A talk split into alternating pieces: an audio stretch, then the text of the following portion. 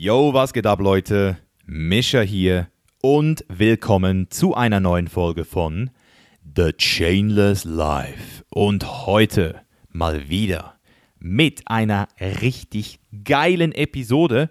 Eine Episode, die ich mir selbst nochmal anhören werde, einfach weil sie so viel geilen Input und damit natürlich auch Mehrwert für jeden Zuhörer hier liefert. Ich hatte das Vergnügen, mit Benedikt Held von der Redefabrik zu sprechen.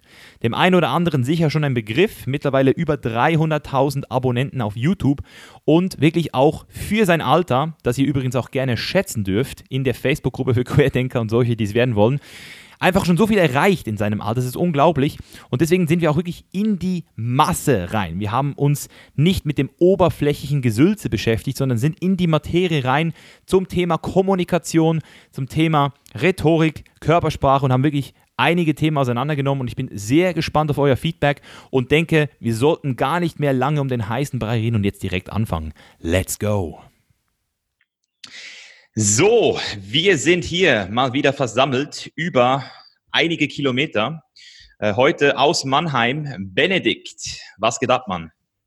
Hi Wischer, ich wünsche dir einen von mir aus schönen guten Morgen bei dir, einen guten Nachmittag. Ich freue mich sehr aufs Interview und bin schon gespannt, wie wir uns jetzt Kommunikation und alles, was damit zusammenhängt, genau anschauen. Mir geht's super. Genau, genau. Wir kommunizieren hier über Kommunikation. Das ist natürlich ja. eine richtige Inception, die hier stattfindet. ähm, also im Allgemeinen muss ich sagen, ich ähm, habe es dir vorhin schon kurz gesagt, ich finde es ultra spannend, was du hier behandelst, äh, dass es überhaupt so eine äh, Riesenaudienz auch gibt auf YouTube über dieses Thema, dass es ähm, dieses Interesse auch so groß ist. Ich habe mir auch natürlich deine ähm, meist angeschauten Videos ein bisschen abgecheckt und finde es auch geil, dass du dann zum Teil eben auch Politiker, zum Teil sogar Filmrollen, also Ty Tyron Lannister und so auseinander nimmst. Das ist schon ein sehr, sehr, sehr geiles Format. Und mich würde jetzt einfach mal direkt interessieren, wo hat da dieser, wo hat diese Affinität angefangen? War das damals die Körpersprache, die zuerst kam, dass du als Kind schon sehr früh beobachtet hast, oder warst du zuerst mit der ganzen Linguistik, mit dem ganzen sprachlichen ähm, Thema fasziniert und befasst? Also was, was war zuerst so ein bisschen?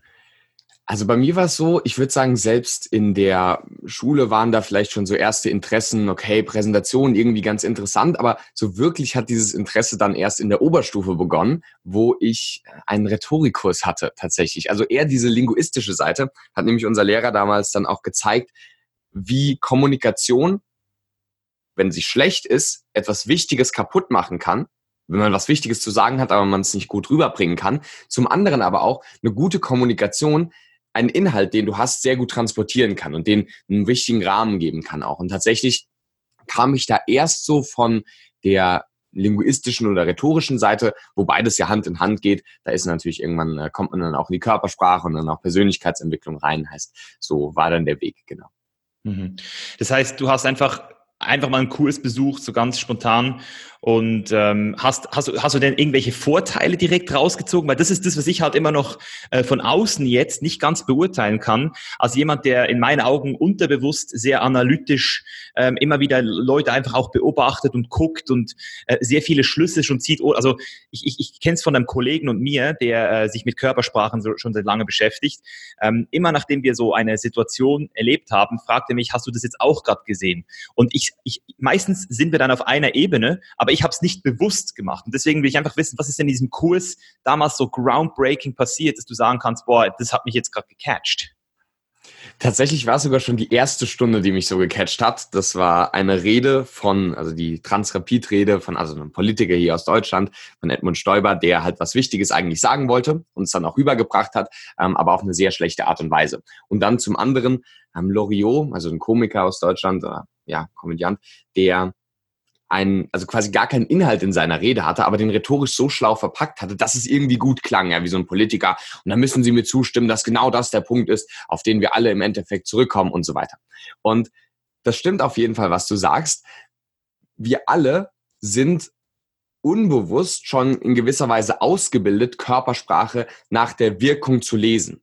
Das ist so, weil es von unserem Überleben abhängt. Als kleines Kind müssen wir einschätzen können, wie die Eltern gerade darauf reagieren, weil wir sind überlebensabhängig in den ersten Jahren unseres Lebens von unseren Eltern. Deswegen müssen wir als soziale Wesen auch andere Leute lesen können. Und ja, diese unbewusste Kompetenz haben wir in gewisser Weise. Allerdings kennst du es vielleicht oder kennen auch die Zuhörer es vielleicht, dass es gewisse Situationen gibt, bei denen man eine Schlussfolgerung zieht und denkt, oh, der hat jetzt aber komisch geguckt, vielleicht mag er mich doch irgendwie nicht oder irgendwie solche Schlussfolgerungen zieht. Und das liegt einfach daran, dass wir da auf die Wirkung achten. Ja, und wenn jetzt jemand mit verschlossenen Armen da sitzt, dann wirkt das vielleicht irgendwie verschlossen oder irgendwie zumachend. Aber das muss ja nicht unbedingt heißen, dass er auch wirklich so denkt. Und dann kann es sinnvoll sein, sich diese ganzen kommunikativen Muster oder die körpersprachlichen Muster mal auf einer bewussten Ebene anzuschauen um es dann aber langfristig gesehen natürlich schon wieder ins Unbewusste gehen zu lassen. Also ich glaube, es wäre äh, viel zu anstrengend, wenn man jetzt sich mit Freunden irgendwie abends für einen, keine Ahnung, einen entspannten Abend trifft und dann die ganze Zeit analysiert, was geht jetzt wo ab. Aber trotzdem ist es sinnvoll, einfach sich mal bewusst damit zu beschäftigen, weil Kommunikation einfach überall ist. Mhm. Und wie hast du denn angefangen? Hast du bei, bei Kollegen angefangen? Hast du in, in hast du Filme geguckt? Ich, ich krieg zum Beispiel immer wieder die, die so, so Video von, von Bill Clinton zu sehen, als er sagt, dass er seine, dass er da seine Frau nicht betrogen hat. Und dann kann man ja da auch wieder anhand von Körpersprache analysieren. Das heißt, bist du da so jemand, der das auch hobbymäßig schon sich selbst zum Ziel gemacht hat, sich immer wieder selbst zu, zu, herauszufordern oder, oder gehst du da in sogenannte äh, Debattier, äh, wie sagt man dem, da diese, diese ähm, Debattierclubs oder so? Ja, ja, Debattierclubs, was ist auch schon ja. mal so? In sowas? Genau, also ich habe tatsächlich damals mit dem Rhetorikus angefangen und da habe ich super viel Theorie gelesen. Ich habe unglaublich viele Bücher gelesen, mich da einfach weitergebildet, auch im Psychologiestudium einfach vieles von der theoretischen Seite gelernt. Und dann ist es halt spannend, die Theorie dann aber auch in der Praxis zu sehen. Nicht zu sehen, okay, das steht jetzt in irgendeinem Buch, sondern das gibt es tatsächlich in der Realität. Ich war bei ähm, ja, Debattierclubs, bei äh, hier Toastmasters gibt's ja auch. Ähm, dann habe ich Trainerausbildung gemacht, wo man natürlich auch solche Sachen immer wieder anwendet. Also bei mir ist es tatsächlich so, zum Beispiel jetzt bei so Sachen wie Bill Clinton. Da kann man jetzt im Nachhinein natürlich ganz einfach sagen, okay, wir wissen, dass er das gemacht hat.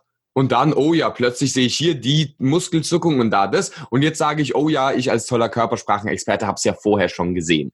Und das ist natürlich gefährlich und das ist aber meines Erachtens auch nicht der Sinn warum ich das Ganze, die ganzen Sachen mache. Also mir geht's jetzt nicht darum, dass man wirklich jetzt nur Körpersprache lesen kann oder was auch immer, weil was bringt dir Körpersprache lesen im echten Leben, ja? Mir geht's darum, zu verstehen, wie Kommunikation funktioniert, wie die Psyche funktioniert, auch diese ganzen Themen NLP, Psychologie und so weiter um dann zu überlegen, wie kann ich dieses Wissen nutzen, um ein besseres Leben zu kreieren. Und ein besseres Leben zu kreieren kann entweder sein, dass ich mich besser fühle, dass ich erfolgreicher bin oder dass ich zum Beispiel auch auf einer Bühne als Speaker irgendwie meine Inhalte besser rüberbringe. Und jetzt nicht nur, weil ich der große Macker da oben bin, sondern einfach, weil ich meinen Teilnehmern was Gutes mitgeben möchte. Und dann ist es schon, dann ist es meines Erachtens auch die Verantwortung von uns als Leute, die halt eben auf der Bühne stehen oder egal wo, mit anderen Leuten ko zu kommunizieren, dass wir da auch darauf achten, wie wir kommunizieren, weil einfach so irgendwas vor sich herlabern, das kann jeder. Aber wenn wir wirklich dem verpflichtet sind, dass wir unseren Teilnehmern zum Beispiel oder irgendwelchen Freunden wirklich was Gutes tun wollen, dann ist es vielleicht auch sinnvoll, zu überlegen, wie kann ich es kommunikativ rüberbringen, dass es auch am besten bei der anderen Person ankommt, ja, dass es der anderen Person auch wirklich hilft. Und da ist es meines Erachtens sehr sinnvoll zu schauen, was für verschiedene Muster gibt es und wie kann ich sie auch im Alltag anwenden.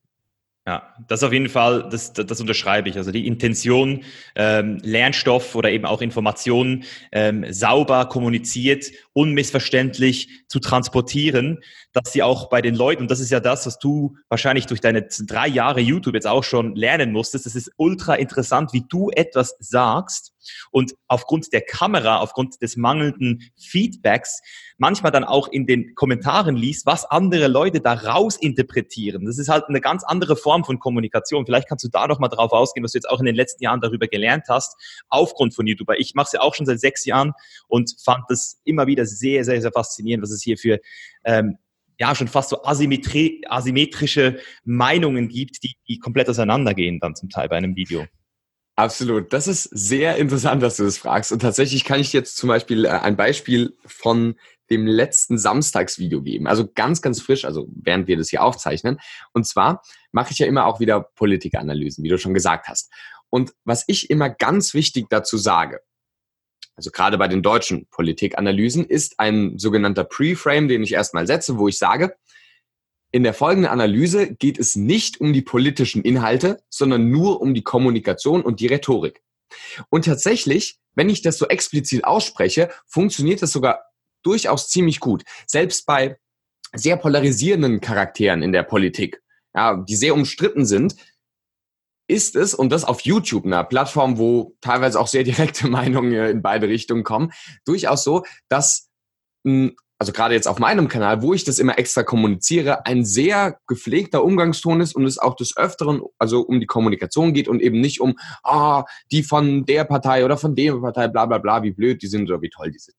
Und spannenderweise wirkt diese Kommunikationsform sogar so stark, dass dann andere Leute auch wieder kommentieren. Und wenn jetzt jemand zum Beispiel sagt, oh, der ist aber von den Grünen oder von der AfD oder von der FDP, die sind blöd und was auch immer, dass dann andere Leute darauf reagieren, hey, pass doch mal auf, im Video wurde doch gesagt, es geht darum und nicht darum.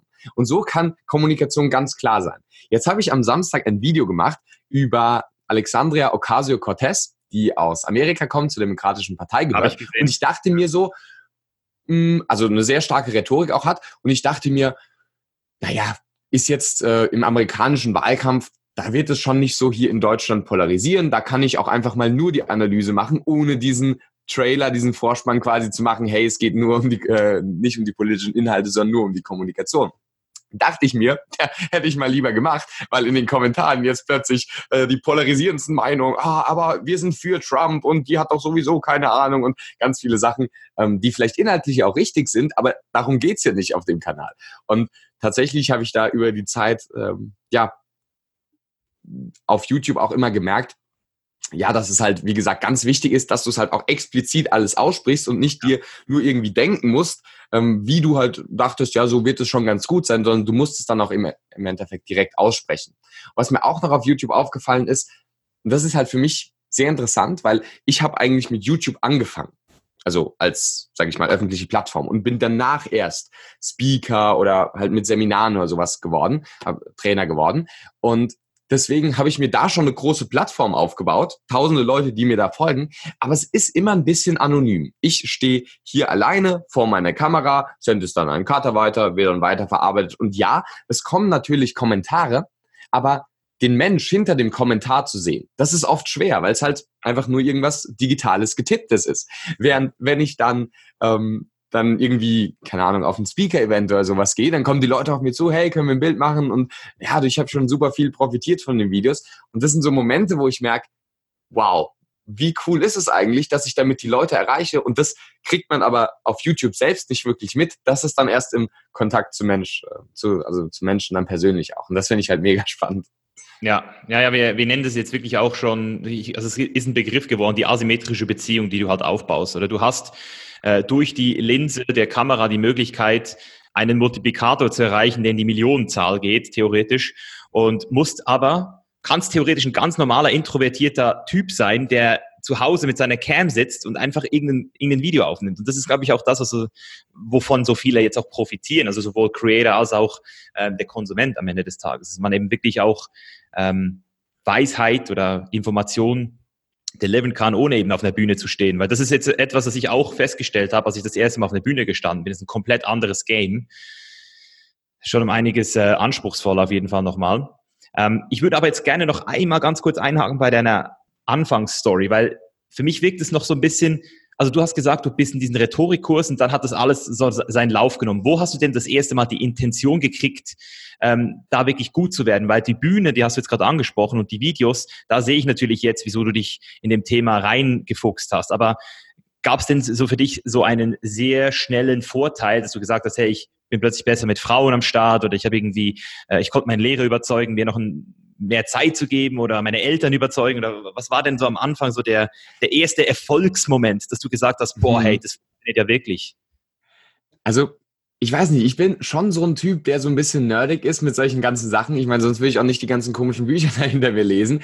Es war tatsächlich so, dass ich dieses Beispiel gesehen habe. Also das war noch nicht mal mein eigener Vorteil, sondern den, den Vorteil, den ich dort gesehen habe. Es war so, ich war zu der gleichen Zeit in einem in der Programmiererklasse. Ich komme eigentlich aus dem IT-Bereich und ich fand es so spannend, weil da wurden sich über kleinste Probleme so hart, also so gestritten auch, ja, keine Ahnung, ich will meinen Quellcode nehmen und nein, mach doch da das noch rein. Und wo ich mir dachte, okay, da geht Kommunikation auf jeden Fall schief. Und dann zum anderen in diesem Rhetorikkurs. Und ich muss sagen, tatsächlich das erste, was war, war einfach diese Begeisterung für das Thema. Und ich glaube, das war jetzt nicht unbedingt, dass ich jetzt gesehen habe, das hat jetzt irgendwo funktioniert. Das war tatsächlich dann später bei mir so. Also jetzt kann ich hier hundert verschiedene Beispiele nennen. Aber anfangs war es wirklich so, die Begeisterung für das Thema. Genau wie wenn man sich eine, eine Serie anschaut und die irgendwie interessant findet, was ja nicht heißt, dass sie für dein eigenes Leben was bringt, oder ein Buch liest, also ich sage jetzt mal ein fiktives Buch, ein, ein Roman oder so, war es da auch bei mir so, weil, wo ich einfach eine Faszination für das Thema gehabt habe. Und ich habe irgendwie so gemerkt, da ist viel dahinter.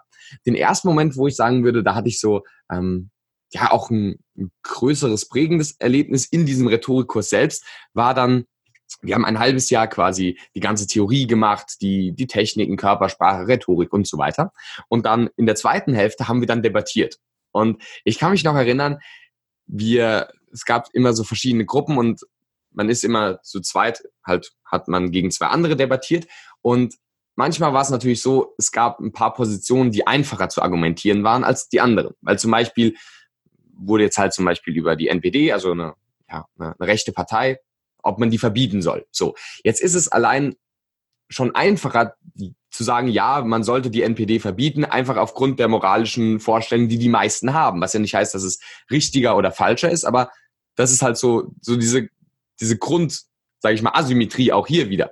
Aber mhm. dann zu sehen, dass man durch gute Kommunikation eigentlich diese Asymmetrien aufheben kann und dann viel stärker argumentieren kann und andere Leute komplett in den Schatten stellen kann, obwohl man ähm, ja vielleicht gar nicht so gute Argumente hat, aber die so überzeugend rüberbringen kann. Das war das, wo ich sagen würde, das war das Erste. Das war für mich so eine Debatte. Dann ging es auch um vegetarisch und nicht vegetarisch leben. Und da muss ich sagen, fand ich es eigentlich so ein sehr, ein sehr negatives Beispiel. Das war sehr schade, weil ich weiß, ich war in der Vorbereitungsgruppe für die Seite vegetarisch. Und von, von den Argumenten alleine hätten wir natürlich hundertmal gewinnen müssen. Also rein rational gesehen hatten, und tatsächlich war bei uns eine, es ging zwar nur um vegetarisch und nicht mal um vegan, aber bei uns war eine Veganerin, die seit Jahren das macht und sich da voll eingefuchst hatte. Sie hatte drei Seiten an Zahlen, Daten, Fakten, Argumenten, Studien und Beispielen dabei. Also wir waren argumentativ eigentlich auf jeden Fall auf der Gewinnerseite. Und während wir vorbereitet haben, habe ich aus der anderen Ecke des Raumes schon so Gelächter gehört, weil die andere Seite selbst bemerkt hat, naja, wir haben jetzt keine so wirklich guten Argumente, ja. Und dann ging es aber in die Debatte und da war es so, wie gesagt, zwei Leute argumentieren gegen zwei andere und die anderen saßen im Kreis darum und hatten andere Aufgaben. Meine Aufgabe war es, die Argumentstärke zu, zu beurteilen. Und es war wirklich schwer für mich anzusehen, weil die Veganerin und jemand anderes aus unserer Gruppe, die haben für unsere Seite argumentiert. Und was ist passiert? Sie wurden in der Luft zerrissen. Die andere Seite hatte inhaltlich keine Argumente. Aber trotzdem haben sie, wenn man es jetzt mal, es war natürlich ein, ein fingierter, also es war ja natürlich ein gestellter Rahmen, aber die andere Seite hat auf jeden Fall gewonnen, wenn man jetzt nur von der argumentationstechnischen Seite das aussieht. Und das fand ich so nochmal einen sehr schockierenden Moment schon, wo ich sag, gesehen habe, also ganz ehrlich, hier waren keine Inhalte, aber gute Kommunikation und damit haben sie überzeugt. Und ich glaube, das darf natürlich nicht das Ziel sein. Aber wenn du Argumente hast, wenn du hier deine ganzen Zahlen, Daten, Fakten, Argumente hast, mhm. dann musst du es eben auch so verpacken, dass es ankommt, dass es überzeugt. Und The Game Changers, muss ich dir nicht groß erzählen, verändert das Denken über die Sache, als wenn es irgendwie ein paar Leute äh, für sich selbst und äh, in ihrer Hippie-Welt, oh ja, die haben ja keine Ahnung, die können das Leben nicht genießen, bla bla bla. Ähm, ja. Und das halt so schlecht rüberbringen. Und deswegen, das war so eine der Sachen, wo ich gesehen habe, in den Debatten ist es natürlich eine ganz große Sache. Und jetzt merke ich es immer wieder, wo einfach ähm, Dinge, die man eigentlich für nicht funktionieren dachte, dann doch irgendwie funktionieren. Also wir haben zum Beispiel im Januar ein äh, Event und ähm, das haben wir samstags geplant. Das war quasi sofort ausverkauft. Und dann wollten wir es noch sonntags den Raum, den gleichen Raum haben. Hieß es, nee, das geht nicht, sorry, ähm, den tun wir nicht an Externe und dann äh, also vermieten. Und dann habe ich halt nachgefragt, noch ein bisschen verhandelt und tatsächlich haben wir den Raum jetzt bekommen. Heißt, durch die Art und Weise, wie du kommunizierst, veränderst du die Realität. wirklich konkret. Und ja. deswegen ist es meines Erachtens unsere Aufgabe, die Kommunikation als Werkzeug zu nutzen, unsere Inhalte, die wir sowieso schon haben, egal in welchem Bereich wir aktiv sind, dann auch selbstsicher und überzeugend rüberzubringen, dass sie dann auch ankommen, sodass wir im Endeffekt als Gesellschaft insgesamt zu einem besseren Standpunkt kommen. Und dazu ja. brauchen wir eben Kommunikation. Dann dürfen wir nicht den anderen Leuten, die schlechte Argumente haben, aber eine gute Kommunikation denen das Feld überlassen, sondern wir müssen auch an unserer Kommunikation arbeiten. Davon gehe ich felsenfest aus und das, das merkt man halt immer wieder im Alltag, wie viel das einem bringt. Geil, Mann. Geile, geile Ansprache auf jeden Fall. Jetzt hast du ein paar ganz, jetzt hast du ein paar Türen aufgemacht. Ähm, durch, durch diese, äh, also das erste, was ich nochmal kurz ähm, nachfassen will, ist jetzt diese, was war denn der, das Problem deiner Kollegen, die für, für die Seite vegetarisch und vegan argumentiert haben? Weil ich habe natürlich auch ähm, eben du hast es The Game Changers angesprochen, der macht natürlich alles richtig in diesem Bereich, wie man das Ganze framed.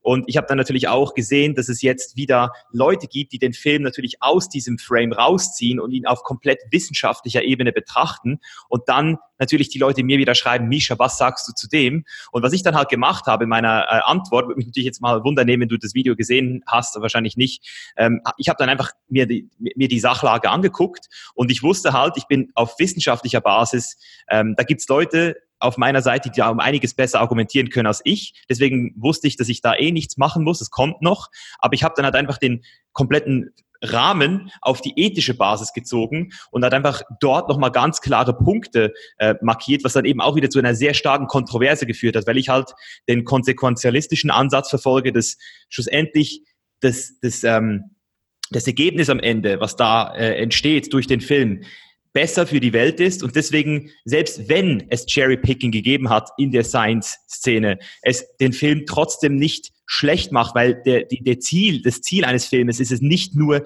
wissenschaftlich 100% evidenzbasiert perfekt korrekt zu sein, sondern auch zu unterhalten, auch einen gewissen, ähm, ja, auch einen gewissen Unterhaltungsfaktor darzulegen, damit eben jeder, der noch nie sich mit dem Thema beschäftigt hat, auch auf seine Kosten kommt und sich da äh, eine Meinung machen kann. Und deswegen ähm, würde es mich jetzt wundern, was denn da so schiefgelaufen ist in dieser Argumentation. Also wurde da nur über ähm, einen Aspekt geredet oder gab es da eine Regel, die irgendwie limitiert war, zu sagen, hey, wir dürfen da über gewisse Argumente nicht reden oder was war das Problem da?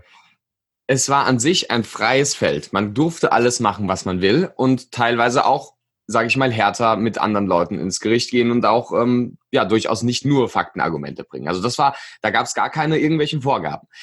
Die Vegetarierin oder Veganerin selbst, die hatte die große Herausforderung gehabt, dass sie, und das war sehr interessant, weil sie war sonst immer so voll selbstbewusst, so eine, so eine große, gut aussehende Frau, voll selbstbewusst die ganze Zeit, aber die saß da und hat kein Wort rausgebracht. Und das sind so Momente, wo ich mir denke, da ist es schade, dass sie nicht die Werkzeuge hat. Also tatsächlich war es bei ihr so, dass sie einfach fast gar nichts gesagt hat. Und wenn du halt nichts sagst, wenn du deine Stimme nicht erhebst, na, was soll dann bei der anderen Seite ankommen? Dann hat die andere Seite natürlich äh, einfaches Spielchen gehabt wenn sie eine äh, konkrete Frage gestellt hat, ja, aber mir schmeckt Fleisch, ja, was willst du jetzt dagegen sagen? Und dann äh, äh, äh, kommt, natürlich hat die andere Seite dann den Punktsieg gemacht. Und dann der andere, ähm, der mit ihr auf unserer Seite quasi argumentiert hat, der hat dann schon Argumente gebracht, nur er hatte eine sehr empathische Art gehabt, was meines Erachtens für Überzeugung im Alltag sehr sinnvoll ist. Im Alltag ja, aber nicht in so einer Situation. Man muss immer unterscheiden, wen willst du überzeugen? Ja, willst du das Publikum überzeugen? Dann musst du selbstsicher, dann musst du bestimmt auftreten. Dann darfst du eben nicht zu empathisch sein. Willst du deinen, dein Gegenüber überzeugen? Dann musst du empathisch sein. Weil, und dann war es im Endeffekt so, dass die andere Seite dann halt mehr so auf ja, diese hedonistischen Argumente und auch auf Spaß gemacht hat und so. Also da waren halt teilweise auch in seiner, also wie gesagt, sie hat fast gar nichts gesagt, aber in seiner Argumentationsstrategie waren halt manchmal auch so ein paar logische Fehlschlüsse drin. Und dann haben die andere Seite das natürlich überspitzt. Und dann das irgendwie quasi ins Lächerliche gezogen. Und dann waren die Lacher halt auf deren Seite und damit haben sie emotional gesehen quasi gewonnen. Nochmal zu dem Punkt, es kommt darauf an, wen du ansprechen willst. Wir kennen Überzeugungssituationen größtenteils aus dem Fernsehen von irgendwelchen Politikern, die irgendwie miteinander debattieren oder irgendwelche Talkshows oder sowas. Und da ist es nicht sinnvoll, Empathie anzuwenden, wirklich, weil ganz ehrlich, Merkel will nicht überzeugt werden und will auch die anderen nicht überzeugen. Die kommen da zu dieser Talkshow, um ihr politisches Statement zu machen. In, und es geht nicht darum, wie gesagt, ähm, jetzt irgendwie die andere Person, mit der man redet, also was weiß ich, Lindner von der FDP und von den Grünen jemanden und was auch immer. Es geht nicht darum, die andere Seite zu überzeugen, sondern das Publikum zu überzeugen. Und wie überzeugst du das Publikum, indem du selbstsicher auftrittst, so im Sinne von, ich habe Recht und ähm, das möchte ich jetzt auch zeigen. Das ist allerdings genau die falsche Herangehensweise, wenn du jetzt, wenn wir jetzt beide zum Beispiel im Einzelgespräch miteinander reden würden. So, angenommen, du würdest mich überzeugen wollen, vegan zu essen, zum Beispiel.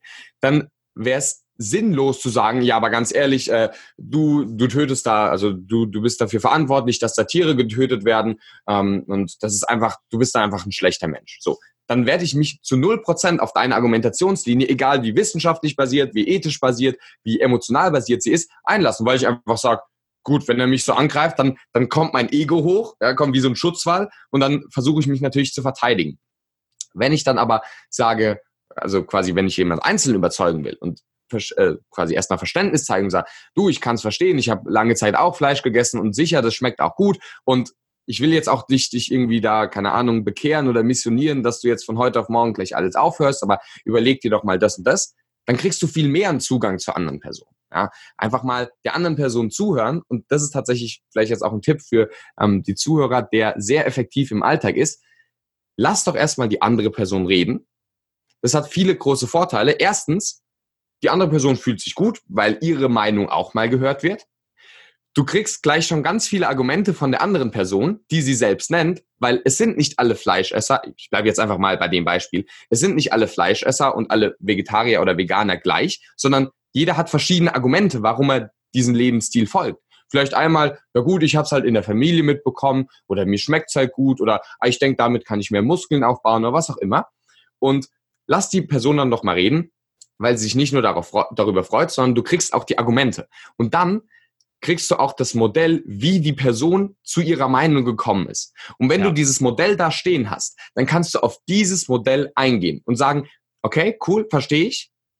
Allerdings schau mal hier, hier ist ein kleiner Widerspruch. Oder siehst du es nicht auch so? Oder ah, hier gibt's, hier kann ich verstehen, dass du es so siehst. Das wird immer wieder in den Medien propagiert, aber tatsächlich gibt es da eine Studie aus Wasser so und so. Oder äh, ich habe da aber mal von äh, einem Film gehört, der auf Netflix war und da war das Argument oder so. Und das ist tatsächlich für mich eine ganz wichtige Sache.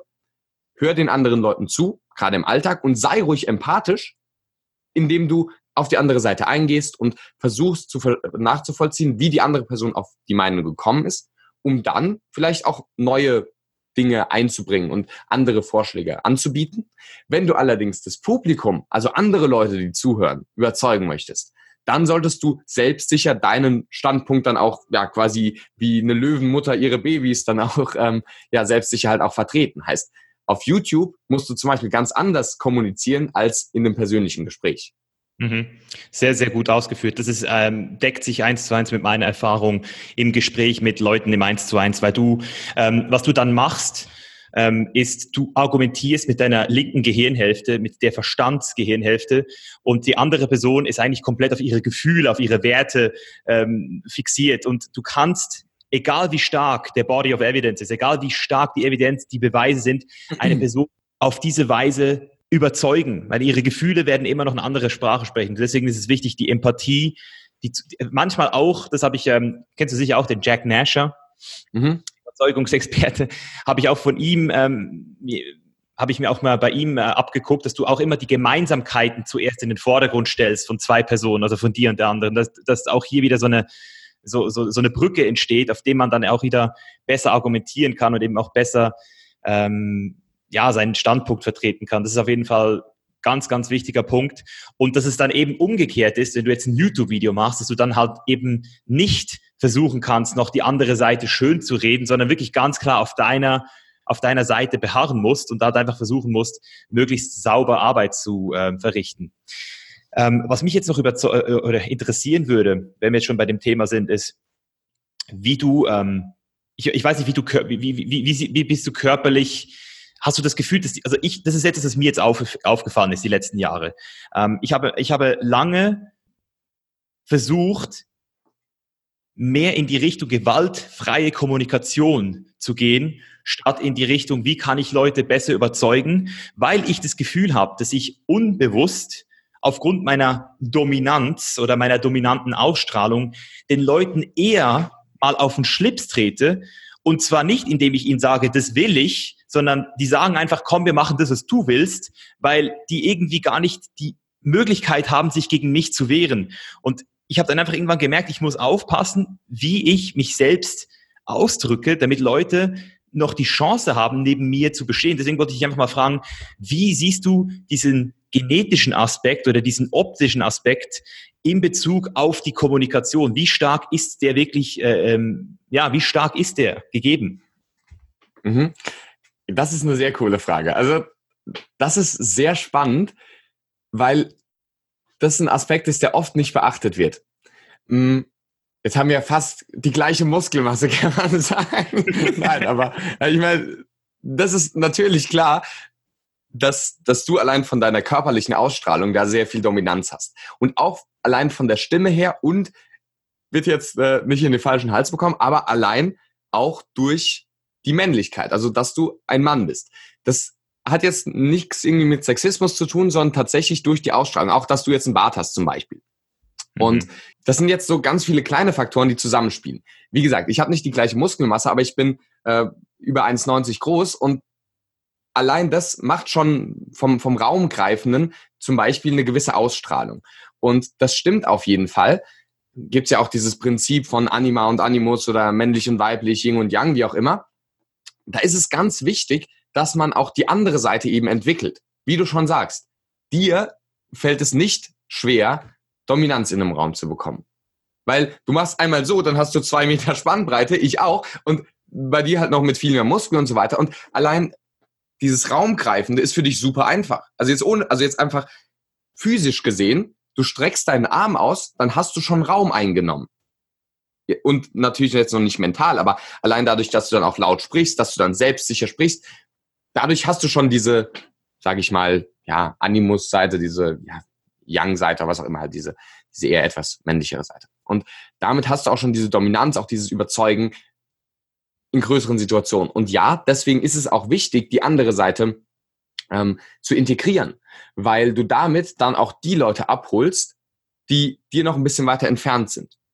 Spannenderweise würde ich das nicht jedem empfehlen ich würde es tatsächlich den meisten Leuten, die bei meinen YouTube-Videos zuschauen, dir, mir und auch äh, hier den Leuten, die hier zuhören, empfehlen, dass sie einfach noch mehr in diese gewaltfreie Kommunikation, in diese Empathie, in dieses Emotionale reingehen, weil sie eben die andere Seite schon relativ stark entwickelt haben. Jetzt gibt es aber Leute, Männer wie Frauen, die auch eher diese Dominanzseite mehr entwickeln dürfen. Spannenderweise, ich war am Wochenende jetzt gerade auf einem äh, Trainer, also Trainer-Trainer-Seminar, beziehungsweise zu, zu Absch zum Abschluss quasi.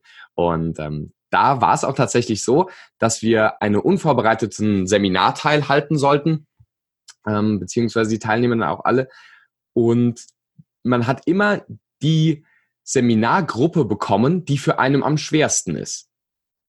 Und mhm. da war es so, ja, wen habe ich bekommen zum Thema ne, Dominanz? habe ich schon ausgeprägt, dann kriege ich halt eine Gruppe von jungen Paaren in der Ehevorbereitung, die alle empathisch äh, im Fluss sind und ach die Liebe und zusammen, dass ich eben mehr dieses Gewaltfreie entwickle. Und ich glaube, da kann jeder an einer der beiden Seiten arbeiten.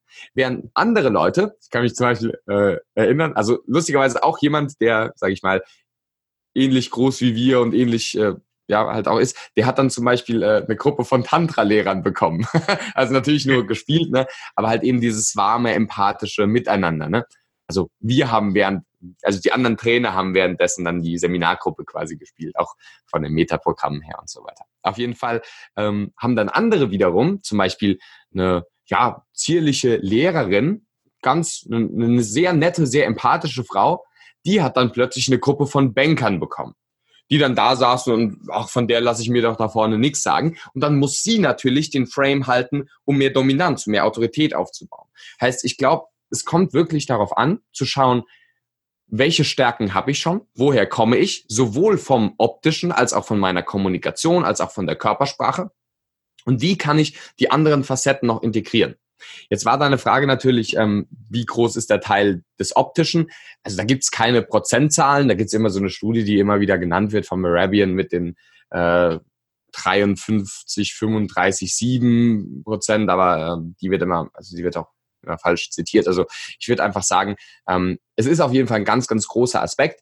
Die Körpersprache und das Optische, und das, das kann man nun mal, also egal ob es jetzt genetisch ist oder halt auch antrainiert und so weiter, das, das kann man einfach nicht unter, oder das sollte man nicht unterschätzen, weil es einfach ein so großer Aspekt ist. Und das ist tatsächlich das, was auf einer emotionalen Ebene auch wirkt. Ja. Und das ist auch das Spannende, wenn du jetzt zum Beispiel durchtrainiert bist und dann dieses Empathische zeigst, dann werden die Leute das zehnmal mehr respektieren. das Lustige ist bei mir immer, ich habe in den YouTube-Videos immer einen Anzug an, ja, manchmal sogar noch mit Krawatte. So und äh, stehe natürlich auch vom Bücherregal. Und wenn ich dann mit den Leuten halt im Alltag, also wenn Leute, die mir sonst nur auf dem YouTube-Kanal folgen, mich da mal im Alltag sehen und ich die ganze Zeit halt ganz locker mit denen rede, irgendwelche Geschichten erzähle und die merken, naja, der ist ja eigentlich genauso empathisch und lustig wie, wie ein ganz normaler Mensch, der, der nicht im Anzug die ganze Zeit da ist, dann ist es mhm. eben auch so diese zweite Seite. Also egal ob jetzt seriös und locker, dominant und empathisch oder was auch immer, ich glaube, um alle Leute abzuholen, ist es sinnvoll, eben diese ganzen Facetten zu integrieren. Also wenn du vorne dastehst und zum Beispiel durchtrainiert bist, dann wirst du die Leute, die Fitness machen, nicht unbedingt mit deiner Sprache noch abholen müssen, weil die sehen, hey, da steht einer wie wir. Wenn du dann aber den anderen zeigst, also die vielleicht mehr Empathie wollen auch, die, die mehr Zugewandtheit wollen, so Crave Sex oder was auch immer, ähm, wenn die dann, wenn die dann äh, sehen, wow, selbst er, der eigentlich so aussieht, im Anzug oder durchtrainiert oder was auch immer, der kann auch das. Dann haben sie noch viel mehr Respekt davor. Und das finde ich halt das Spannende, ähm, da zu schauen, wie kann ich alles bei mir selbst entwickeln und dann aber das zeigen, was gebraucht ist. Weil in der Gruppe vor Bankern musst oder solltest du schon anders kommunizieren, vielleicht ein bisschen direkter, als in der Gruppe vor kleinen Kindern. Als anders als in der Gruppe von Yoga-Lehrern zum Beispiel. Ja, der war zum Beispiel auch in der Ausbildung. Und dann einfach zu schauen, wie kann ich alles mit vereinbaren. Das ist äh, eine sehr spannende und sehr unterhaltsame Reise der Kommunikation für einen selbst als auch für das Publikum.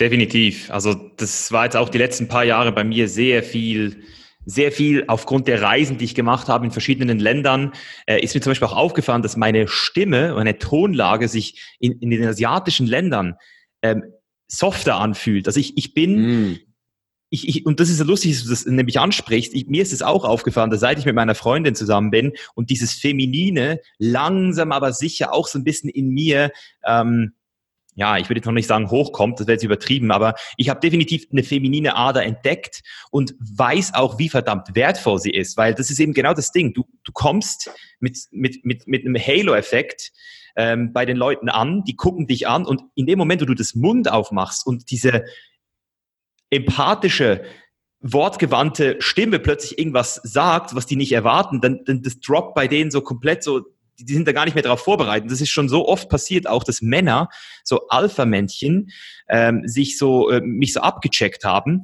und als wir dann irgendwie geredet haben und ich dem so halt komplett wie ich halt bin, so ohne irgendwie so den Macho-Typen raushängen zu lassen, einfach so offen war und mit denen geredet habe, dann haben die plötzlich so gar nicht mehr gecheckt, wie sie jetzt eigentlich mit dem umgehen sollen.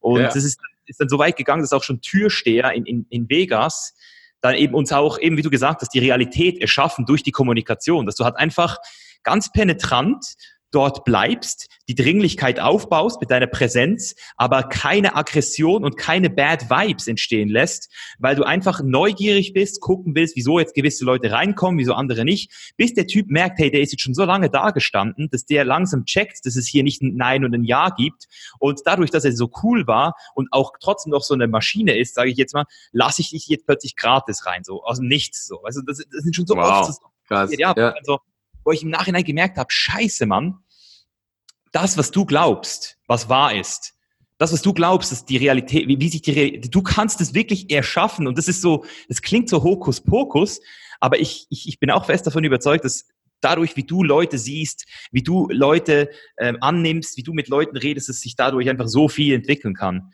Äh, ich weiß gar nicht, ob du da dafür, äh, ob es für dieses Phänomen einen, einen wissenschaftlichen Hintergrund gibt oder wie man den am besten erklärt, aber ich finde es einfach voll faszinierend.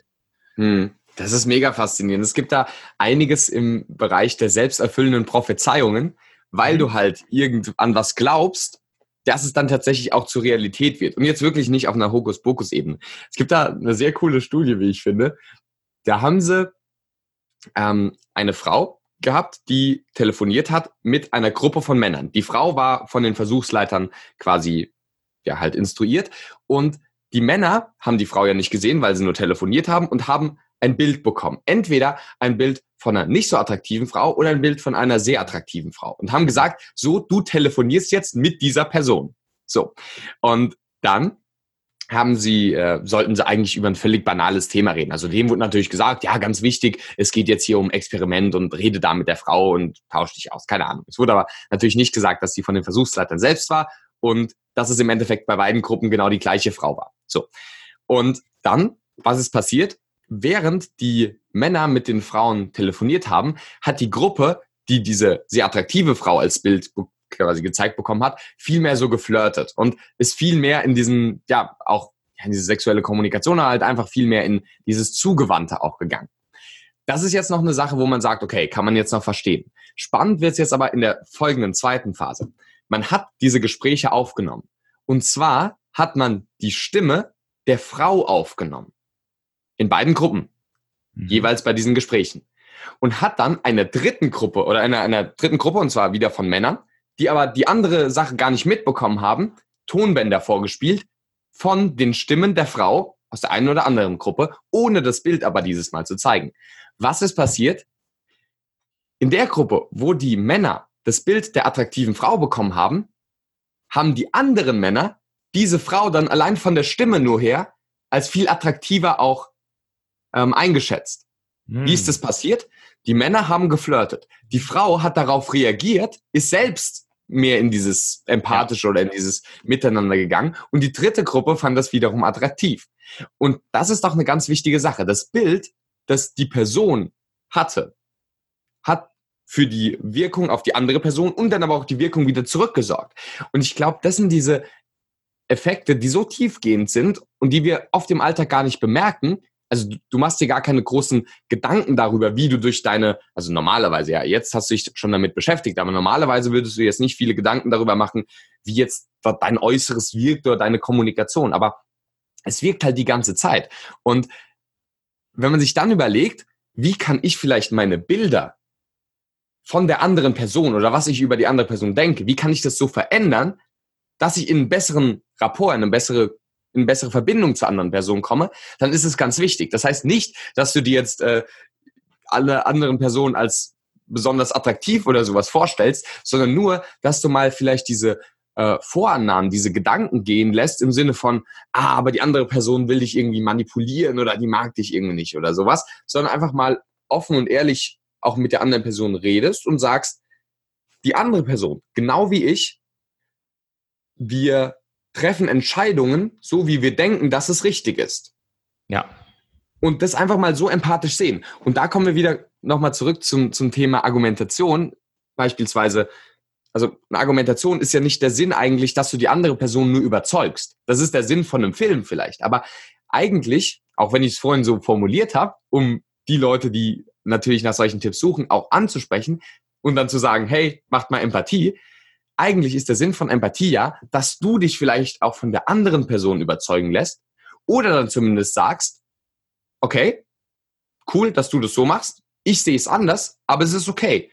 Und wir können uns trotzdem noch mögen, auch wenn du den Stil hast und ich den Stil habe. Und wenn man so dieses ehrliche Interesse an anderen hat und diese Empathie, dass man sich auch auf die Meinung des anderen einlässt, dann man, wächst man nicht nur selbst als Persönlichkeit, sondern man erreicht auch die andere Person viel mehr. Und hm. deswegen kann ich da wirklich nur empfehlen, einfach mal diese ganzen negativen Gedanken loszulassen, weil ganz ehrlich, jeder war schon mal in der Situation, wo er mal was gesagt hat, was er dann im Nachhinein nicht so hätte sagen wollen oder was auch immer. Und vielleicht ist die andere Person gar nicht dumm oder äh, bösartig gegen dich, sondern sie ist vielleicht gerade selbst nur in einer schweren Situation. Und deswegen ist es zu so einer Situation gekommen. Und dann kann man vielleicht überlegen, ob man die andere Person nicht etwas empathischer, nicht etwas besser ansehen kann, selbst wenn sie in dieser Partei ist, die du hast. Selbst wenn sie den Ernährungsstil hat, den du verabscheust. Selbst wenn sie ähm, irgendwas mal gemacht hat gegen dich, was du nicht gut fandest. Aber wenn du das einfach mal loslässt, dann werden irgendwelche Blockaden auch aufgebrochen, sodass du in den wirklichen Kontakt wieder mit dem Menschen hinter den Lebensarten, äh, Parteien, Meinungen kommst. Und dann kann wirklich ein echter, ja, empathischer Kontakt auch entstehen. Und ich glaube, das ist ganz, ganz wichtig. Mhm. Ja, du hast, du hast es gut gesagt. Ähm, das, das muss man vielleicht nochmal wiederholen für die Zuhörer hier. Also das ist auch ein Grundsatz, ich glaube, das habe ich sogar aus, aus, aus dem NLP, und zwar, dass Menschen alles aus einer für sich positiven Absicht machen. Und wenn man das erstmal versteht und, und auch immer wieder ähm, repetiert, dann merkt man auch, dass, also man kann dann sogar so weit gehen und sagen, dass wahrscheinlich sogar jemand wie Hitler wahrscheinlich nicht gedacht hat, dass er was Böses macht in dem Moment. Also auch er war wahrscheinlich davon überzeugt, dass er was Gutes macht. Und das ist halt schon crazy, dass wenn du dann, also das ist natürlich jetzt ein hartes Beispiel, aber wenn man das jetzt mal wieder runterbricht. Aber es ist ein gutes Beispiel. Ja, es ist ein gutes Beispiel. Ja, wenn man das jetzt auf die persönliche Ebene runterbricht, dann will dir niemand schaden. Niemand will, die, jeder will nur verstanden werden. Jeder will nur, dass er auch gehört wird, dass er auch seine Bedürfnisse gedeckt wird und schlussendlich, dass auch seine Werte irgendwo ähm, wenigstens respektiert werden, wenn sie schon nicht nach, ähm, ge, nach äh, wie sagt man dem, nach ähm, geahnt, ja, nachgeahnt werden können, dass du sie wenigstens auch irgendwie anerkennst und respektierst. Und ich glaube, das ist die Basis, auf der wir uns ähm, auch am besten verstehen könnten. Ähm, ja, in der zwischenmenschlichen Sicht jetzt. Also das geht ja auch so ein bisschen in den Verkauf dann schlussendlich, wo. Absolut.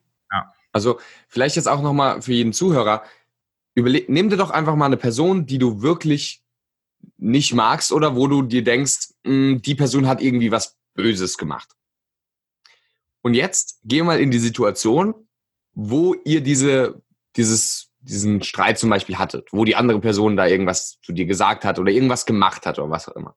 Und jetzt geh mal kurz aus dir raus, also siehst nicht durch deine eigene Brille, sondern seh euch beide mal, ja, von außen quasi.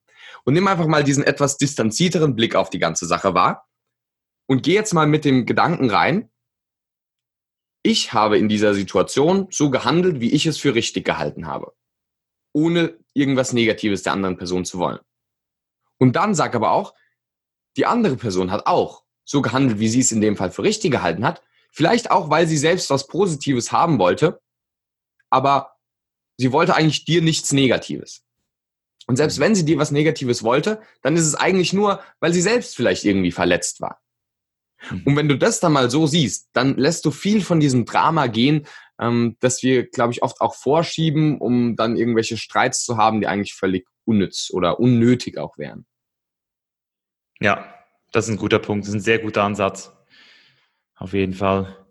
Dann würden wir jetzt nochmal zusammenfassen, wenn wir jetzt nochmal so die Charakterstärken ähm, runterbrechen könnten. Weil, weil für mich ist immer noch, für mich ist immer so eine Sache, oder dass ich, ich komme aus dem Fitnessbereich, wo ich Leute mit sehr schlechter Genetik, in Anführungszeichen, zu einem sehr respektablen Körper gebracht habe, die es für unmöglich gehalten hätten. Und gleichzeitig weiß ich aber auch, dass genau die Leute, obwohl sie natürlich. Einen brutalen Körper aufgebaut haben, es nicht jetzt in die Profiklasse schaffen würden weil sie genetisch dazu nicht in der Lage sind. Deswegen würde ich fragen, siehst du bei der Rhetorik auch genetische ähm, äh, Charaktereigenschaften, zum Beispiel eben ähm, Offenheit, vielleicht auch, wie du eben urteilst oder nicht urteilst, vielleicht ob du introvertiert, extrovertiert bist, wie du aussiehst.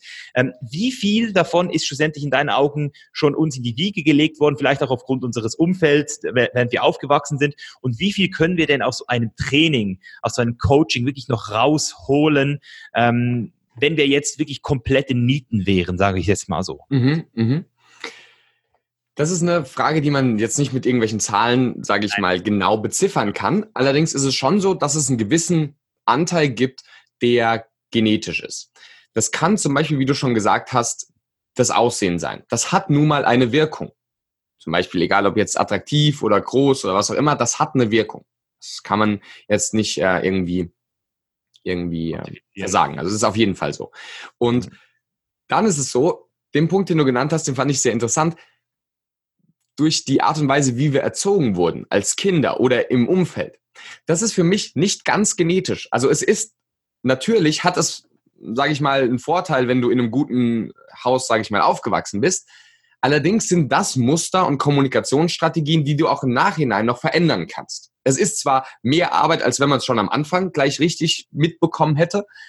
Allerdings ist es unsere Aufgabe, das dann auch später zu machen. Also ich würde tatsächlich sagen, dass schon ein gewisser Teil, also ich kann da keine Prozentzahl sagen, ähm, tatsächlich ähm, genetisch bedingt ist. Was die Persönlichkeitsfaktoren angibt, angeht, da ist es tatsächlich auch so, in der, in der Psychologie gibt es auch immer wieder Forschung äh, mit so einem Heriabilitätskoeffizienten, also quasi einem, einem, ja, einem Maß, wie viel genetisch veranlagt ist, allerdings nicht für die Einzelperson, sondern auf eine große gesamte Masse. Ist jetzt äh, schwer, das jetzt in so einer Kürze zu erklären, aber man kann ungefähr sagen, dass tatsächlich ähm, diese Heriabilitätskoeffizienten meist unter Punkt 50 sind. Also meist kann man mehr durch die Entwicklung und die persönliche Entwicklung, sage ich mal, verändern, als das, was angeboren ist. Und das Spannende ist jetzt Folgendes. Einer der, das ist vielleicht ein ganz gutes Beispiel für die Leute, die auch schon äh, meinen Kanal entweder schon kennen oder ein bisschen sich in der deutschen Politik auskennen. Es gibt zwei Politiker, die ich als die stärksten Politiker rhetorisch sehe. Das ist einmal Gregor Gysi. Das ist jemand, der, der ist von der Linken und der ist jetzt vom Aussehen her einfach nur ein kleiner Mann mit einer Glatze. Und dann haben wir, der ist meines Erachtens der stärkste Rhetoriker in Deutschland, also in der deutschen Politik. Und dann haben wir Christian Lindner. Der ist mhm. ein großer, also der ist von der FDP, der ist ein großer, gut aussehender Mann und das sind jetzt schon mal zwei interessante Sachen. Trotz dessen, dass vom Aussehen her eigentlich ja einer viel besser sein müsste, und das sind beides sehr gute Beispiele jetzt, sieht man, der ähm, Gregor Gysi hat sich durch das, was er angearbeitet hat, noch einen viel größeren Erfolg gemacht. Dass er noch stärker wirkt. Und das ist genau der Punkt, den wir eigentlich vorhin schon hatten. Wenn du jetzt so eine Maschine bist und dann auch noch kommunikativ dir das antrainierst, dann wird es nochmal viel stärker im Kontrast dazu, ja. Ja. als wenn du jetzt sowieso schon, ähm, was weiß ich, dieses, dieses Merkmal hättest. Und genauso ist es auch bei Gregor Gysi. Er ist, er sieht vielleicht unscheinbar aus, aber seine Rhetorik ist so messerscharf, dass er unglaublich überzeugen kann. Also für jeden Zuhörer, ja, es gibt gewisse Sachen, die sind antrainiert. Und ja, äh, es ist, sorry, sind angeboren. Sie sind genetisch veranlagt. Auf jeden Fall. Und Dadurch hast du von Haus aus gewisse Vorteile und auch gewisse Nachteile. Ganz klare Sache. Und auch Persönlichkeitseigenschaften, also die Big Five, also auch introvertiert, extrovertiert, äh, neurotizistisch, also emotional stabil oder instabil, selbst sowas ist zum Teil veranlagt. Wenn du es dann aber schaffst, durch das Training deiner Rhetorik, und das ist eine bewusste Auseinandersetzung damit, das noch zu stärken, dann machst du deine Schwäche eigentlich zur Stärke. Und damit ja. vielleicht sogar noch besser, als wenn du sowieso schon von Anfang an diese Stärke gehabt hättest. Also ich würde sagen, das meiste kannst du in deiner Kommunikation, in deiner Rhetorik eindeutig verbessern. Man hat selbst damals bei den, in der Antike bei den Rhetorikern, als sie entstanden ist, schon gesagt, gute Redner werden nicht geboren, sie werden gemacht. Heißt, durch das Lernen, durch das Beschäftigen damit, schaffst du es, ein besserer Rhetoriker, ein besserer Redner, ein besserer Flirter, ein besserer Kommunikator, wie auch immer zu werden. Und ich glaube, das ist das, was die wichtige Botschaft ist. Jetzt nicht, wie viel Prozent hat man als Vor- oder Nachteil. Ja, das gibt's. Aber den größeren Teil kannst du bewusst verändern. Und das ist einfach genau wie im Fitness. Dann kommt es zu Resultaten, wo man erst im ersten Moment dachte, das hätte jetzt eigentlich nie klappen können. Aber trotzdem, selbst wenn es dann nicht der beste Rhetoriker von allen wird, ist er immer noch besser als alle, die sich nicht damit bewusst auseinandersetzen, aber irgendwelche genetischen Vorteile haben. Genau, du musst ja nicht in die Politik gehen wollen, um, um deine Rhetorik zu verbessern. Aber der, der Überraschungseffekt ist ein, ein interessanter Punkt, den du angesprochen hast, dass der Gysi äh, eben genau deswegen punktet, weil man es ihm von ihm nicht erwartet im ersten Moment. Und dann, wenn er das Mund, den Mund aufmacht, man denkt, wow, der hat mich jetzt gerade äh, gecatcht. Ja, das ist ein interessanter Punkt.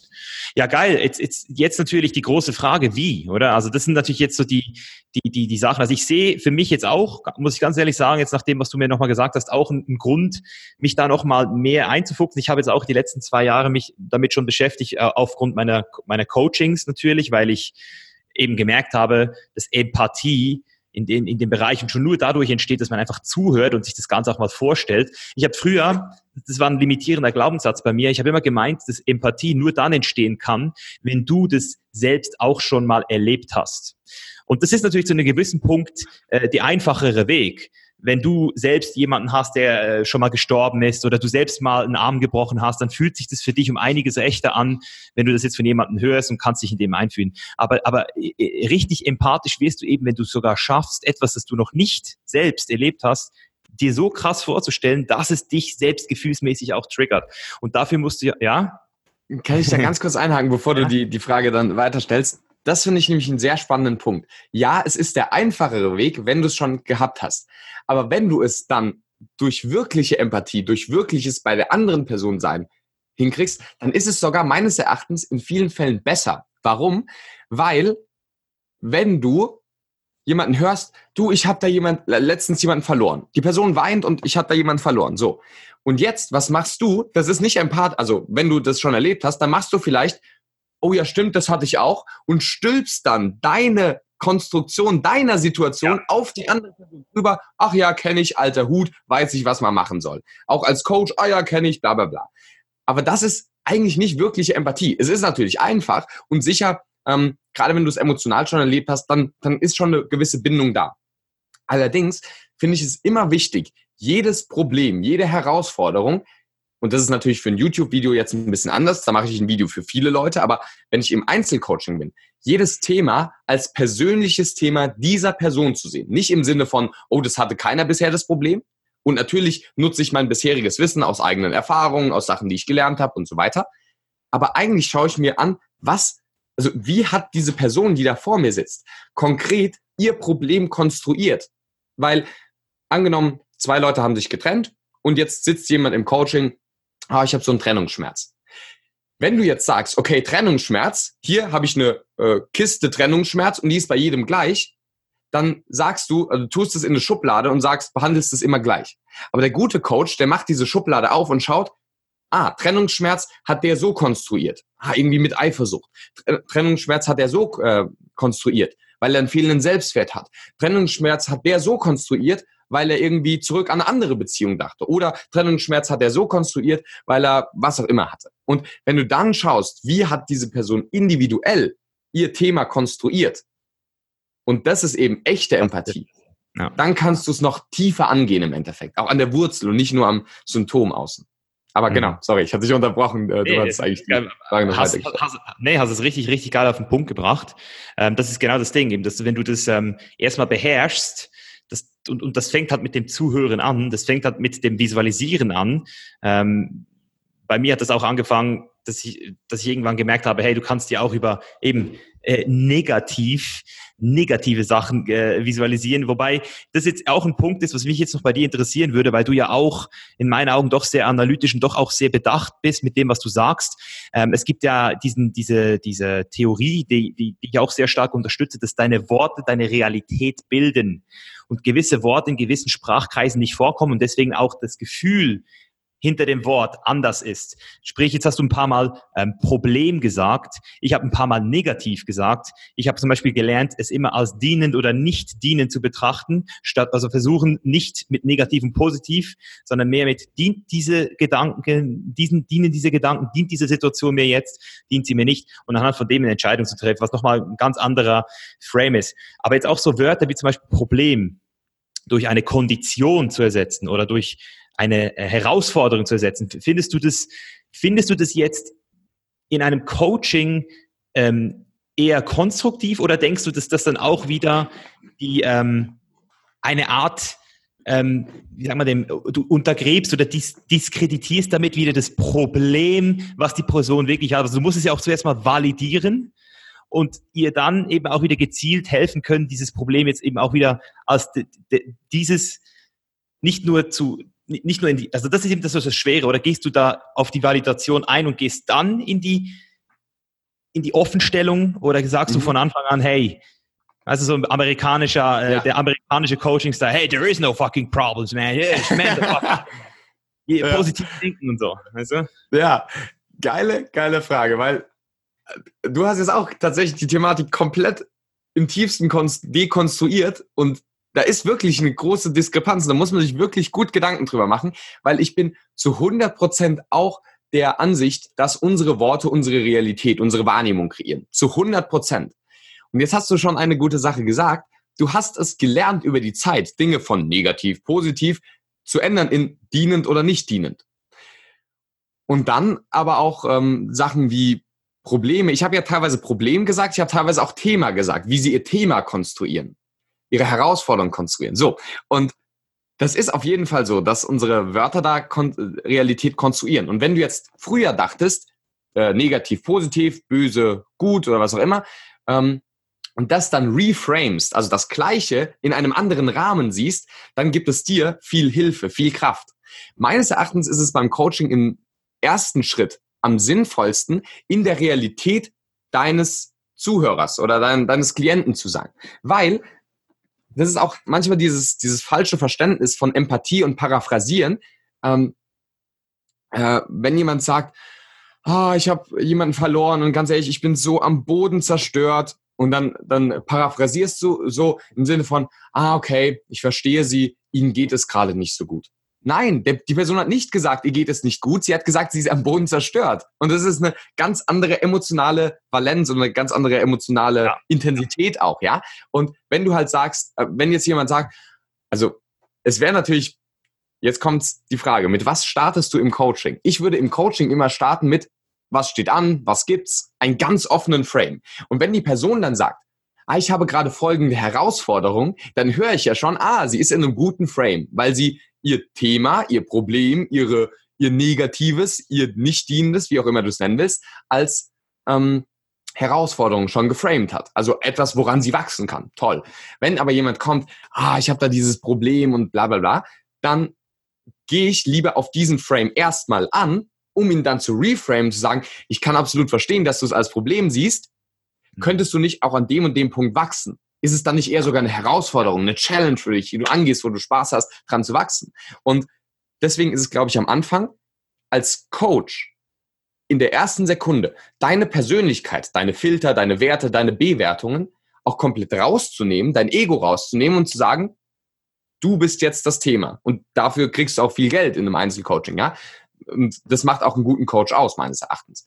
Das andere ist so, dieses, ja, Anschreien, there, there's no fucking problem, bla bla bla. Das ist, ähm, mein Mentor hat das genannt, das ist äh, schlechtes Cheerleading, aber kein ja. Coaching, kein wirkliches. Also wirklich im ersten Moment diese Allparteilichkeit zu haben und den anderen jetzt auch mal ins Zentrum zu stellen und zu sagen, sag, was gibt es? Und dann siehst du schon, wie er sein Problem, Thema, Negatives Herausforderung, was auch immer, konstruiert hat, dann kannst du darauf an, eingehen und es so verändern. Und dann kannst du natürlich auch deine Erfahrung als Coach und deine Persönlichkeiten, deine Werte und was auch immer einbringen und sagen, ah, okay, kannst du es nicht mal als nicht dienen betrachten? Was würde das in dir auslösen? Wie, wie fühlst du dich dann anders? Wie kriegst du eine andere Perspektive drauf? Und ich glaube, es ist sinnvoll, erst dieses Validierende oder erstmal dieses, ja, komplett auch Akzeptierende, was der Klient hat, mit anzunehmen, aber dann nicht zu sagen, oh nein, du hast ein Problem, ach, wie scheiße, das ist ja so negativ, weil dann bist du als Coach auch keine große Hilfe, wenn du, wenn du das nur validierst, sondern dann auch irgendwann ins Hinterfragen zu gehen und ins Verändern dann auch zu gehen. Ja. Ja, es ist sehr, sehr geil, wie du es mir, also super erklärt auch wieder, äh, sehr verständlich. Ähm, musste ja können. genau, ja, ja. geht mein Bestes. Ja, ja, aber wirklich, weil das ist eben das, was ich, was mich auch immer gestört hat bei den ganzen ähm, eben so ein bisschen amerikanisch angehauchten Coachings, die ich so mitgekriegt habe und, und auch Ausbildungen, dass du halt wirklich ignorierst, dass es Leute gibt, die halt wirklich in der Scheiße sitzen, am Boden zerstört sind, Probleme haben und dass es dann so weit geht, dass zum Beispiel in einer Depression, also wenn Leute wirklich depressiv sind, es sogar biochemische Vorgänge im Kopf sind, die du gar nicht verändern kannst. Und ja, Neurotransmitter, ja. Und wenn du diese Person nicht validierst, dann tust du das Dümmste, was du machen kannst. Weil dann gibst du der, ja. der Person das alleinige Schuld, die gibst du ihr die Schuld für ihre Probleme, für die sie eigentlich nichts dafür kann. Und damit ähm, ja, schließt sich der Kreis. Ähm, ja. Vielleicht noch ein kleiner Punkt dazu, den ich so interessant finde. Und zwar zum Thema positive Glaubenssätze durch Affirmation. Es gibt dazu auch psychologische Studien dazu und wissenschaftliche Forschung, ob sowas hilft oder nicht was sagt die Forschung? Sie sagt, wenn du, also auf einer Skala von plus 10 bis minus 10, im negativen Bereich bist, dann helfen dir die nicht. Sie zerstören sogar nur noch mehr. Warum? Weil, weil wenn du merkst, ich sitze in der Scheiße, und dann sagst du dir, ich bin der Größte, ich schaffe alles, ich wachse jeden Tag, ich bin ein Magnet für Geld, bla bla bla. Und du merkst, es ist aber nicht so. Dann entsteht was, was wir kognitive Dissonanz nennen. Das ist ein, ja. ähm, ein, ein Abstand von der Realität zu dem, was wir gerade im Kopf haben. Und dann merken wir, scheiße, jetzt rede ich mir es den ganzen Tag ein, aber es bringt nichts. Sobald du im positiven Bereich bist, und du dir dann einredest, da, da, da, ich bin toll, da, toll, dann zieht's dich nach oben, dann motiviert's dich, dann bist du hin zum Positiven. Und das ist natürlich mega. Nur ist es gefährlich, das allen zu geben. Die gleiche Sache. So, als wäre es so eine Wunderpille für alle. Mhm. Dann ist es vielleicht sinnvoll, bei dem Negativen auch anzusetzen und nicht zu sagen, ich bin der Beste und Tollste und schaffe alles, sondern auch aus dieser schwierigen Situation kann ich lernen. Und wenn dann jemand sagt, dann diese kognitive Dissonanz eben nicht da ist und sagt, hm, ja, stimmt, ich kann eigentlich daraus lernen. Dann kommst du Stück für Stück hoch, bis du irgendwann im Positiven bist und dann natürlich Vollgas geben kannst und natürlich auch in dieses Positive reingehen kannst. Und ähm, ja, finde ich super wichtig, dann auch zu gucken, dass du halt jeden auch einzeln behandelst im Endeffekt. Ja, das ist dieses Tapern, dieses langsam Hochtapern, das ist ganz, ganz, ganz wichtig. Das ist schon advanced, muss ich ganz ehrlich sagen. Also da bist du schon, darf ich fragen, wie, wie lange du das schon machst? Mm, tatsächlich erst seit vier Jahren. Ja, und jetzt aber in letzter Zeit bei meinem Mentor da, ähm, also sehr tiefgehende, also ich habe auch die NLP Practitioner Master Trainer Ausbildung und ähm, ja, einige Sachen, also auch ganz viel gelesen. So, ich versuche mich da möglichst weiterzubilden, weil ich glaube, es ist auch unsere Verantwortung, gerade in einem Bereich, wo wir Einfluss auf andere Leute haben, wo wir mit Menschen arbeiten und wo wir auch ehrlich gesagt teilweise viel Geld für das bekommen, was wir machen, wenn wir jetzt mal das vergleichen mit anderen Berufen. Auf jeden Fall. Dass wir uns mindestens genauso viel weiterentwickeln wie ähm, jeder andere, der in einem normalen Beruf ist, sage ich jetzt mal. Und von daher, ähm, ich bin einfach voll der Nerd, was sowas angeht. Ich tauche da rein und suche alle Informationen aus allen Quellen der Hypnose, der Psychologie, der Spiritualität und äh, ja, versuche das äh, zu vereinen, genau dann haben wir ja schon wieder was gemeinsam. Äh, jetzt wird mich aber eine Sache mich jetzt noch wundern, die, die, die, weil du hast jetzt nochmal NLP angesprochen. Und NLP ist für mich ein sehr, sehr zwieschneidiges Brett immer noch, oder Schwert, sorry. Und zwar hat man auf dieser einen Seite diese wirklich gut ausgebildeten NLP-Practitioner, beziehungsweise ich würde dann wirklich auch sagen Master, diese Leute, die es wirklich drauf haben. Äh, ich habe auch eine Kollegin hier schon auf dem Podcast gehabt, die mir auch gesagt hat, dass es sehr gute Ausbildungen gibt. Und auf der anderen Seite ist aber NLP ja bis heute wissenschaftlich nicht wirklich zu 100 Prozent auf, der, auf dieser safen Basis, und du bist ja auch jemand, der äh, meines Erachtens, was ich jetzt gehört habe, sehr evidenzbasiert arbeitet, wie, wie, wie erklärst du jetzt das jemandem, der sagt, hey, aber NLP, was ist, ist es nicht so ein Hokuspokus? Weil für mich, mhm. ich habe ich hab mich noch nicht, äh, ich habe mich nur wirklich sehr oberflächlich mit dem Thema beschäftigt. Mhm. Ähm, für mich, für mich hat NLP einen, einen extremen Wert für Leute, die nicht acht Jahre Psychologie studieren wollen und trotzdem mit ziemlich einfachen Grundsätzen und äh, Merksätzen und entsprechend dann eben auch ähm, Kommunikation, äh, Kommunikationsebenen, die mal zu verstehen, eigentlich sehr einfach auf ein ähnliches Level kommen kann. Das heißt, meine Interpretation momentan ist jetzt so ein bisschen das, der Akademiker, der acht Jahre studiert hat und damit auch die komplette wissenschaftliche ähm, Gru Gruppe, sage ich jetzt mal, da keinen Bock hat, diesem NLP zu viel Macht zuzusprechen. Und aufgrund der Tatsache, dass es dann eben auch im Verkauf sehr oft als Manipulation benutzt wird, leider, ähm, es dann eben auch so ein bisschen in diesen schlechten Ruf geraten ist. Aber ich würde dich jetzt trotzdem nochmal bitten, so deine Ansicht zu dem Thema zu, zu schildern. Ja, da ist natürlich äh, das Wespennest aufgemacht. Also NLP, da scheiden sich wirklich die Geister dran. Und für mich, genau wie bei dem Thema, was wir vorhin hatten, jetzt kommt jemand und sagt, ich habe Trennungsschmerz und jetzt gibt es verschiedene Interpretationen. Was bedeutet Trennungsschmerz eigentlich? Ist es das oder das oder das oder das? So ist es auch mit NLP. NLP ist jetzt erstmal ein Name, eine Schublade und im Gegensatz zur Psychologie, die auch von den Studiengängen und so weiter sehr, sehr systematisiert auch ist. Also es gibt natürlich unterschiedliche Qualitäten an verschiedenen Unis, okay, aber es ist schon sehr ähnlich, ja, das, das Studium, vermute ich jetzt einfach mal. Ohne, also ich habe jetzt nur an einer Uni studiert, aber ähm, ich vermute auch einfach mal, dass es schon sehr ähnlich ist. Und diese Standards gibt's halt im NLP nicht unbedingt. Es gibt NLP-Trainer, wo ich sage, also da ist es wirklich nicht sonderlich ratsam hinzugehen, weil die also ich war auch selbst schon bei Leuten, also teilweise bei Anfängerseminaren, wo ich sage, ja, würde ich jetzt nicht empfehlen, nur weil NLP draufsteht. Während in einem Psychologiestudium, selbst bei schlechten Professoren, selbst die, die sind halt schon einen gewissen Ausbildungsweg durchgegangen, da ist immer was, sage ich mal, dahinter. So. Und jetzt gibt es aber welche, die exzellent sind in dem, was sie machen. In dem, was sie machen, in dem, wie sie es machen. Und zum Thema evidenzbasiert, ja, es gibt wenig Evidenz für gewisse Sachen im NLP. Das stimmt auf jeden Fall. Das heißt, es hängt einmal zusammen, wie du schon gesagt hast, ja, Wissenschaft versus Praxis, ja, die Leute, die sich da noch so ein bisschen streiten und äh, alle denken natürlich, dass sie auf der richtigen Seite sind, klar. Allerdings gibt es schon einiges, was durchaus fundiert ist. Und dann würde ich einfach empfehlen, such dir einfach jemanden aus, bei dem du sagst, es passt persönlich, es macht Spaß bei denen und wenn du Wissenschaft wichtig findest, wie ich es finde, dann such dir halt auch jemanden aus, der davon Ahnung hat. Also ich habe bei jemandem meine Ausbildung gemacht, der ist Doktor der Psychologie, heißt, er hat diesen wissenschaftlichen Background und bringt dann NLP noch mit rein. So, Geil. wenn du sagst, das brauche ich nicht, mir, mir genügt es einfach, was auch immer zu haben, dann geh vielleicht zu jemand anderem. Ist auch okay. Und Deswegen meine letztendliche Meinung zu NLP ist, ich kann kein Urteil über NLP generell treffen. Ich weiß nur, dass wo ich meine Ausbildung gemacht habe, ist ein sehr effektiver und auch sehr spaßig anzuwendender Werkzeugkasten ist für effektive Veränderungsarbeit mit mir selbst, mit anderen und mit Gruppen. Also für mich ist NLP ein unglaublich tolles Werkzeug, zumindest so wie ich es anwende würde aber trotzdem auch sagen, dass es viele Ausbildungen auch durchaus gibt, die jo, ähm, nicht unbedingt jedem zu empfehlen sind. Also es ist ein umstrittenes Werkzeug zu Recht. Wie man es anwendet, das ist immer die Ethik des, des Einzelnen. Ja, das, das ist an sich nur ein Werkzeug NLP. Also da kann man jetzt meines Erachtens wenig zu sagen. Ich würde mich damit auseinandersetzen, vielleicht auch mal Bücher lesen. Und wenn man merkt, für einen ist es nichts, dann es auch ruhig beiseite lassen. Und wenn man merkt, ah, doch, es ist schon ganz interessant, da will ich mehr zu lernen, sich das auch mal ein bisschen genauer anzuschauen.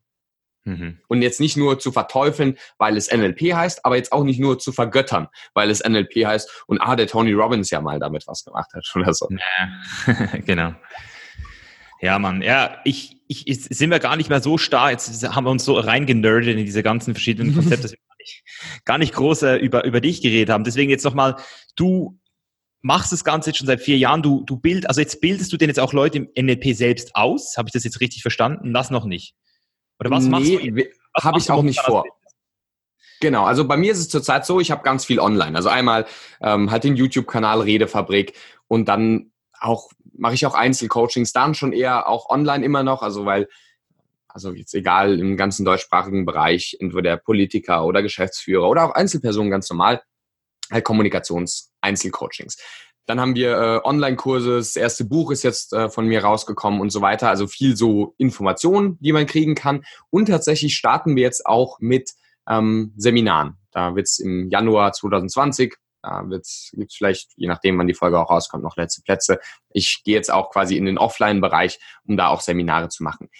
NLP-Trainer will ich wahrscheinlich nicht ausbilden, auch wenn ich selbst bin, ähm, weil es eben diesen Ruf hat, wo ich sage, ich will auch nicht die ganze Szene mit verantworten, sondern dann gebe ich lieber etwas Neues, was ich dann Charisma Core zum Beispiel nenne. Das ist jetzt gerade unsere neue Sache. Wir, wir sind auch gerade dabei, ein eigenes Kommunikationsmodell ähm, zu erstellen, das die bisherigen auch äh, quasi vereint. Und ja, nicht, dass wir damit NLP ersetzen wollen, aber unseren Beitrag dazu geben wollen, Kommunikation zu verbessern. Heißt, ähm, ja, unter redefabrik.net findet man sowieso alles und genau, wir freuen uns, wenn wir helfen dürfen und beziehungsweise ich freue mich, wenn ich irgendwie Informationen geben kann und Leute unterstützen darf.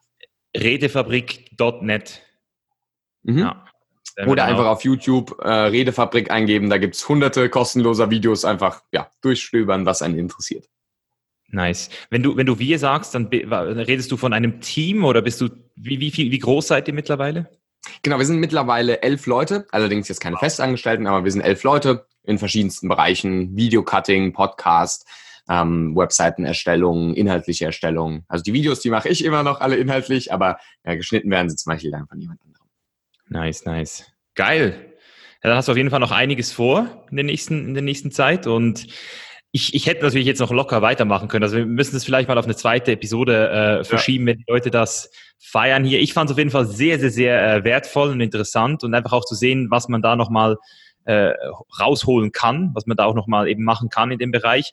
Ähm, vielleicht noch so eine letzte Empfehlung, ähm, jetzt auch für mich und vielleicht auch für die Zuschauer. Ähm, erstens mal gibt es so ein so, so was, was du jetzt sagen könntest, das kann man jetzt, könnte man jetzt direkt anwenden, um in der Kommunikation besser zu werden? Und was würdest du vielleicht auch nochmal empfehlen, so als ersten Step zu nehmen, wenn es jetzt im Bereich eben sich besser auszudrücken, besser kommunizieren würde? Würdest du da sagen, hey, mach mal NLP oder komm mal zu mir aufs, aufs, aufs Seminar oder lies mal das Buch XYZ? Was gibt's da so einsteigermäßig, wenn man sich mit dem Thema mhm. beschäftigen? Also, wer heute anfangen will, der stellt sich eine Kamera in sein Regal, hält einen Vortrag von ein paar Minuten über irgendein Thema und schaut sich das selbst an. Es tut weh, aber es hilft, bewusster die eigene Kommunikation zu betrachten. Der macht heute in dem nächsten Gespräch, das er führt oder irgendeinem anderen Gespräch heute, hört er mal nur zu und versucht sich nur auf die andere Person einzulassen. Jetzt sagen die meisten Leute, ach ja, kenne ich, alter Hut, bla bla bla. Macht es wirklich mal. Auch wenn ihr es schon mal gemacht habt oder was auch immer, hört mal einer Person wirklich zu. Interessiert euch wirklich für die andere Person. Das sind zwei Sachen, die ich heute direkt raten würde, um mehr Bewusstheit für die Kommunikation zu bekommen und mehr Empathie aufzubauen. Das kann ich jedem nur empfehlen. Und wer sich dann weiter informieren will, der kann, wie gesagt, gerne auf unserem YouTube-Kanal vorbeischauen. Da gibt es ganz viele Videos. Der gibt einfach mal ein Thema ein, das ihn interessiert. Ja, keine Ahnung, Dominanz oder Gruppen oder Selbstsicherheit oder was auch immer. Schaut da mal vorbei. Und für die Leute, ja, die mich auch mal persönlich sehen wollen, die dürfen auch, wie gesagt, gerne beim Seminar vorbeikommen, aber ohne zu viel Eigenwerbung zu machen. Schaut einfach, dass ihr an eurer Kommunikation arbeitet. Gibt ja dieses bekannte Sprichwort, man kann nicht nicht kommunizieren von Paul Watzlawick. Und das sehe ich auch so. Und weil man dann in jedem Moment seines Lebens kommuniziert, ist es auch sinnvoll, daran zu arbeiten, um einfach langfristig den kommunikativen Erfolg zu haben in beruflichen oder privaten Bereichen, die man haben möchte. Genau das ist es und ich kann es nur empfehlen. Es macht viel Spaß und ähm, ja, man kriegt auch viel raus für sein eigenes Leben. Geil. Yes, Leute, ihr habt es gehört. Benedikt, vielen Dank, dass du hier warst. Und Danke, Mischa, für die Einladung. War sehr cool. So, und da sind wir wieder. Ich hoffe, es hat euch gefallen, Leute. Ich habe auf jeden Fall sehr viel mitgenommen und ich denke, es wird auch nicht die letzte Folge mit Benedikt gewesen sein.